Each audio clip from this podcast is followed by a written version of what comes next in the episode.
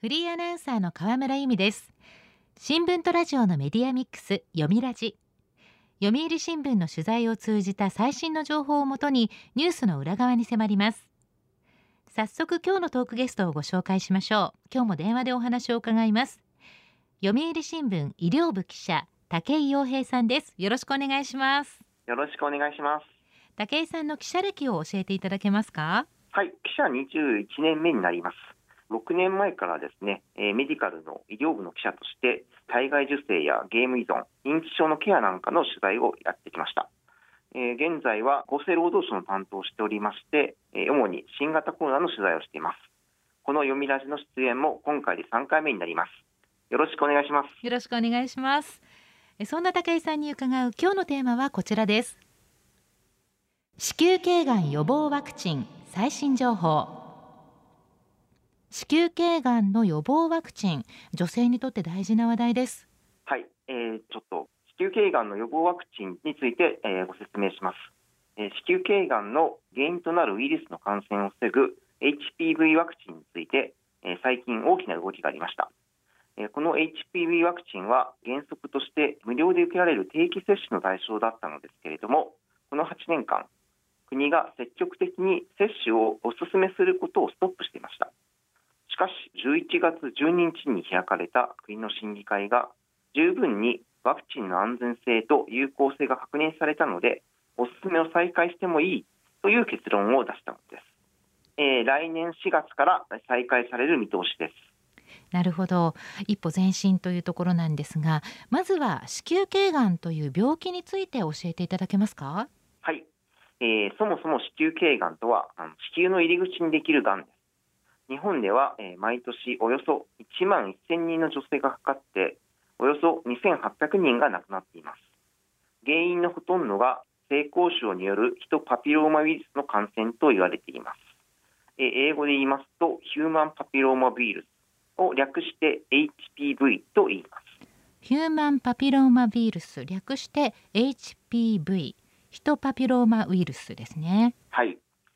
えー、多くの女性が、えー、一生のうちに一度は感染すると言われています、えー、だからといって感染したら必ずがんになるわけではありません。感染した女性のごく一部で感染が長く続いて細胞が異常な形になりさらにそのごく一部ががんになるんです、はい、子宮頸がんは特に女性の体と心に大きなダメージを与えるがんです。以前、えー、取材した産婦人科医の先生から聞いた話なんですけれども妊娠中期の女性で子宮頸がんが見つかって、えー、お母さんの命を助けるためにやむを得ずにまだ胎児が入ったままの子宮を摘出する手術を行ったそうです。本当に辛い経験だったと話していらっしゃいました、えー、比較的あの早く見つかっても子宮を摘出しなくてはならないケースも多くてですね。30歳代までにこのがんの治療のために子宮を失って妊娠できなくなってしまう女性が年間およそ1200人いるそうです。そうですか。子宮頸がん早期発見早期治療が大事な病気ですけれどもワクチンで予防できる唯一のがんとも聞きます。はい。この HPV を発見したドイツのハラルト・ツアハウセン博士は2009年にノーベル生理学医学賞を受賞しました。この発見をもとに感染を防ぐ HPV ワクチンが開発され日本では2013年4月に定期接種化されました、えー、GSK のサーバリックスと MSD のガーザ氏の2種類があります。対象となるのは小学6年生から高校1年生の女性です。日本でもワクチン接種がという方向に行ったわけですがただですね子宮頸がんのワクチンと聞きますと副反応が問題になった記憶があるんですよね。そうなんですえ、ちょうどこの頃からですね、えー、接種した後に強い痛みや、え、疲労感、え歩行障害などの副反応が起きたと訴える女性たちが声を上げるようになりました。その結果定期接種になってから2ヶ月後の2013年6月国は積極的にお勧めすることを一時的にストップすることを決めました、え国民の不安に応える情報提供ができないというのがその理由でした。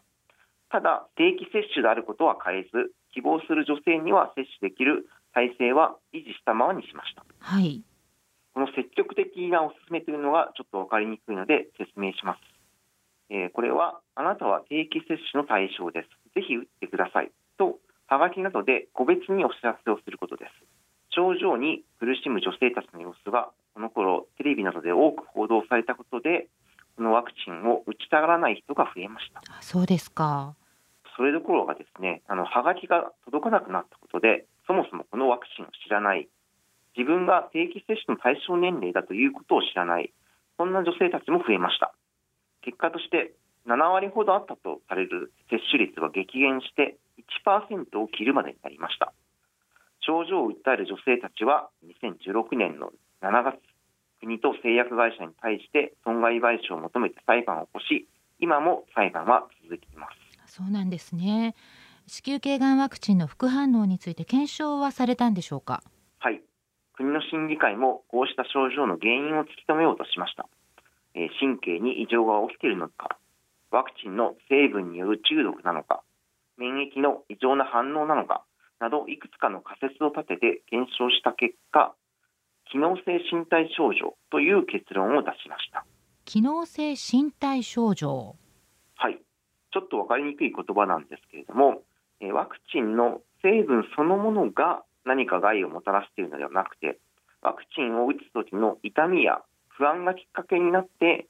まあ、歩行障害などのさまざまな症状が起きてしまうという意味です。なるほど。また、このワクチンを打った女性のグループとワクチンを打っていない女性のグループを比較して症状の起きやすさを調べる研究が2つ行われました。その1つの祖父江班研究と呼ばれる研究ではワクチンを打っていないグループであっても関節の痛みや歩行障害疲労感などが3ヶ月以上続き通学や就労に影響がある人が一定の割合でいることが分かりました。そうなんです。もう一つの名古屋スタディと呼ばれる研究ではひどい頭痛体がだるい杖や車椅子が必要になった異常に長く寝てしまうなどよくこのワクチンの副反応と、えされている24の症状について比べたところワクチンを打ったグループの方がリスクが高くなる症状は一つもありませんでした。この2つの研究から分かることは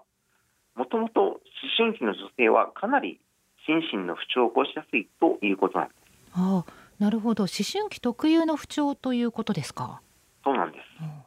こうしたことを踏まえると8年前の大混乱がなぜ起きたのか、え、大きく4つの理由があると思います。1つ目は、え、思春期の女性たちは心身の不調を抱えやすい年代で、そのことが社会的にあまり共有されていなかったということ。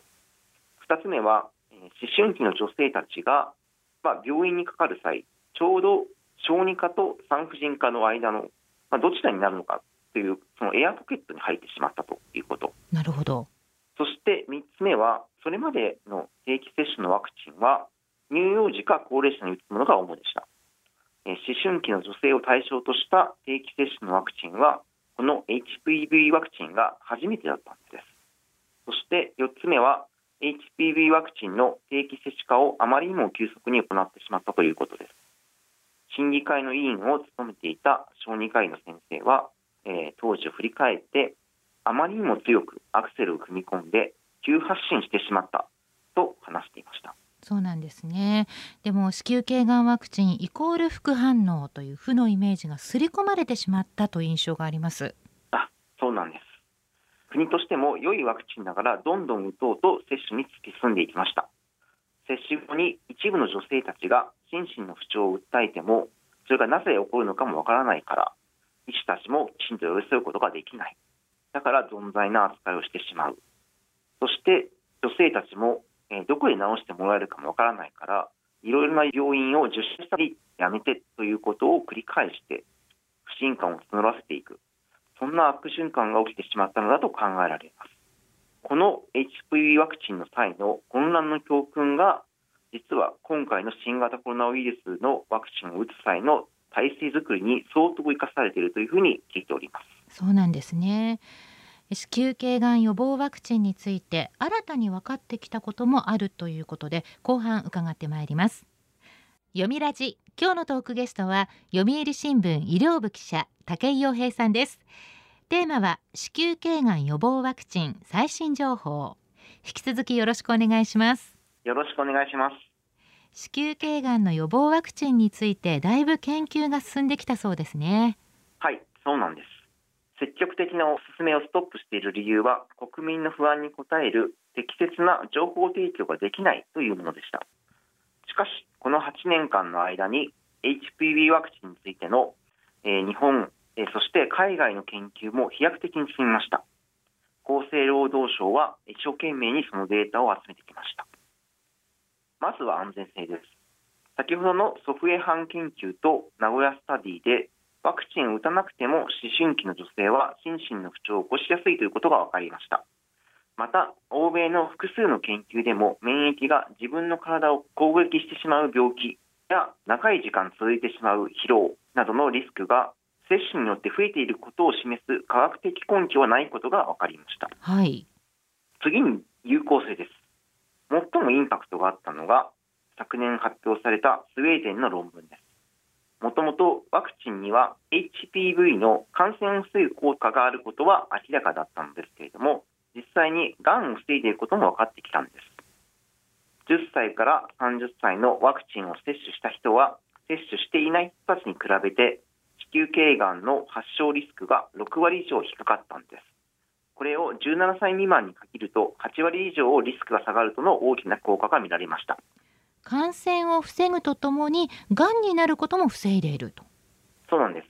こうしたことから WHO 世界保健機関は子宮頸がんを撲滅できるがんとして2030年時点で女性の9割が15歳までにワクチン接種を完了するという目標を掲げています WHO は日本でワクチン接種がほとんど行われていない状況だったことから日本を名指しで批判したこともあります。えー、データは集めるだけではなく届けないといけません。この情報提供についても少しずつ進んできました。厚生労働省は昨年10月、えー、接種対象者にワクチンのメリットとデメリットを説明する調査紙を個別に届けるように市町村に要請しました、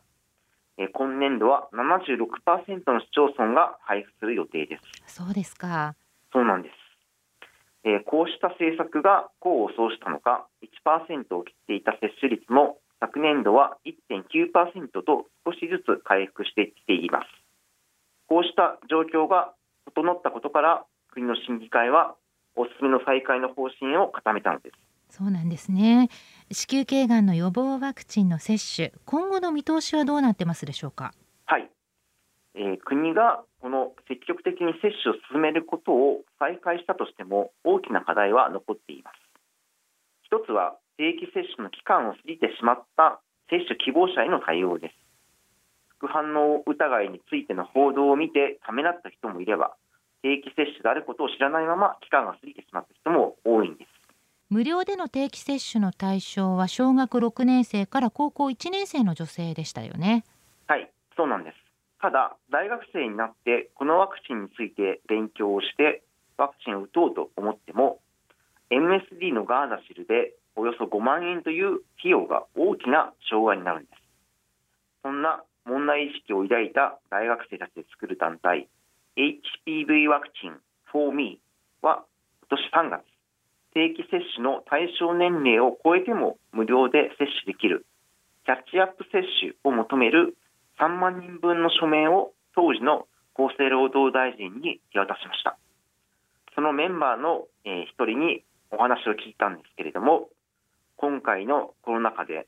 アルバイトのシフトも減ってしまった奨学金をもらいながら本当にギリギリの生活を送っているのでワクチンについて必要なのはよく分かっているけれどとても5万円なんて出せないという話をしていました。こうした訴えが実って実はキャッチアップ接種についても来年4月に始まる見通しになりました、えー、大学生たちはとても喜んでました、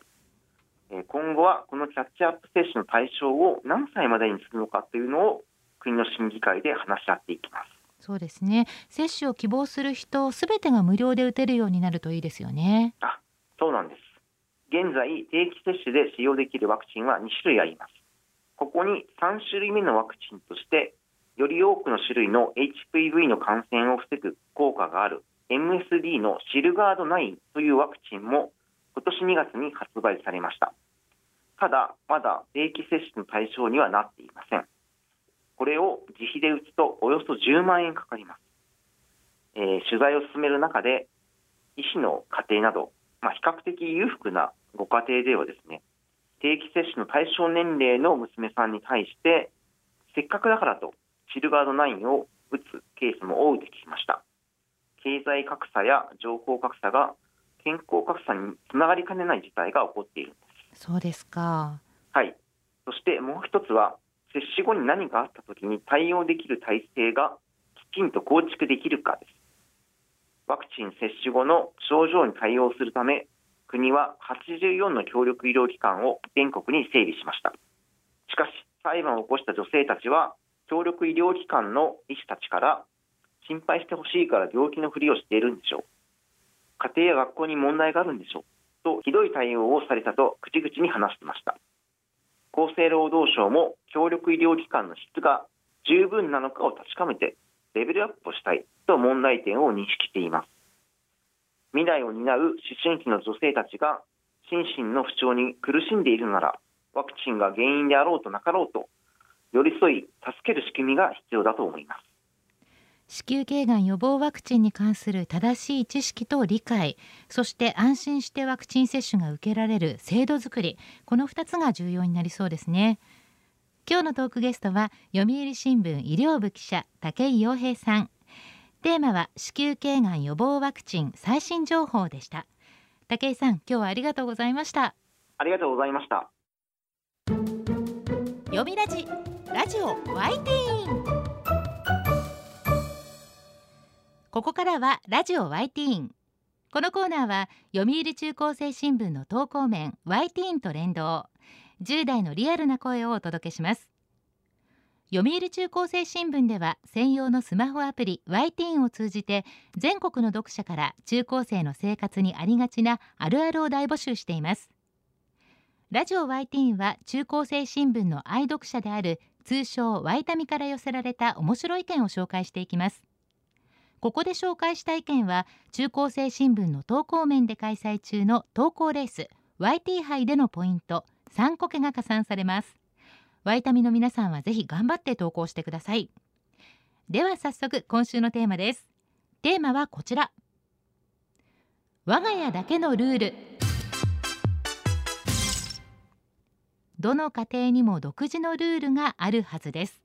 食べ方から呼び名までちょっとユニークな我が家だけのルールを募集しました。ではティーンの投稿をチェックしていきましょう。茨城県中学2年の女子しましまさんの我が家だけのルール。6時に起きてランニングすれば100円貯金してもらえて貯まったお金で本を買えます。すごいですね。ランニング100円貯金。早起きとランニングでお金が稼げるなんて贅沢といえば贅沢なんじゃないでしょうか。だってスポーツクラブに行ったらお金を払って運動するんですもんね。100円シリーズとしては他にもですね歴史の漫画を一冊読むと100円くれるという投稿もありました。100円貯金どんどん増やしてください。では続いての投稿です。埼玉県中学2年の女子トマリンさんの我が家だけのルール。夕食で毎日肉料理と魚料理が交互に出てくること。わあ贅沢ですね。こちらも贅沢な投稿だな。肉料理と魚料理交互ってレストランの日替わりメニューみたいですよね。食材の調達も献立を考えるのも大変なはずです。トマリンさんこれは感謝ですよ。続いての投稿です。東京都中学2年の女子。コードネーム天然水さんの我が家だけのルール。昔母が怒って開けた壁の穴については絶対に触れてはいけないという暗黙の了解があります。タブーです。想像するだけでも恐ろしいです。あらこれは一体何があったんでしょうか？お母さん壁に穴を開けるほど何に激怒したんでしょうか？どんな穴なんでしょうか？そしてどんな風に塞がれてるんでしょうか？いろいろ気になります。まあでもね今はタブーでもきっと将来家族のいい思い出に変わると思いますよ。では最後の投稿です。福岡県高校1年の女子マグシーさんの我が家だけのルール。おならをしたら失礼しましたと言わなければならない。これはどうなんでしょう？マナーがいいのか悪いのかどっちなのか分かりませんがやけに礼儀正しい言葉遣いがかえっておかしさを醸し出してますね。家族の数だけ我が家だけのルールあるんですね。ラジオ YT 今日のテーマは我が家だけのルールでした。読売中高生新聞は社会の最新トレンドを学べるニュース記事から受験に役立つ学習情報など10代の心を刺激するコンテンツ満載です。詳しくは読売中高生新聞のホームページやツイッター、インスタグラムをご覧ください。来週のテーマはテンション下がるです。ラジオ Y ティーン来週もお楽しみに。週刊ニュースラジオ読みラジお別れの時間です。今日は子宮頸がん予防ワクチンのお話でした。来週は読売新聞バンコク支局の特派員津田智子さんによるタイのコロナ事情リポートをお届けします。どうぞお聞きください。読みラジまた来週。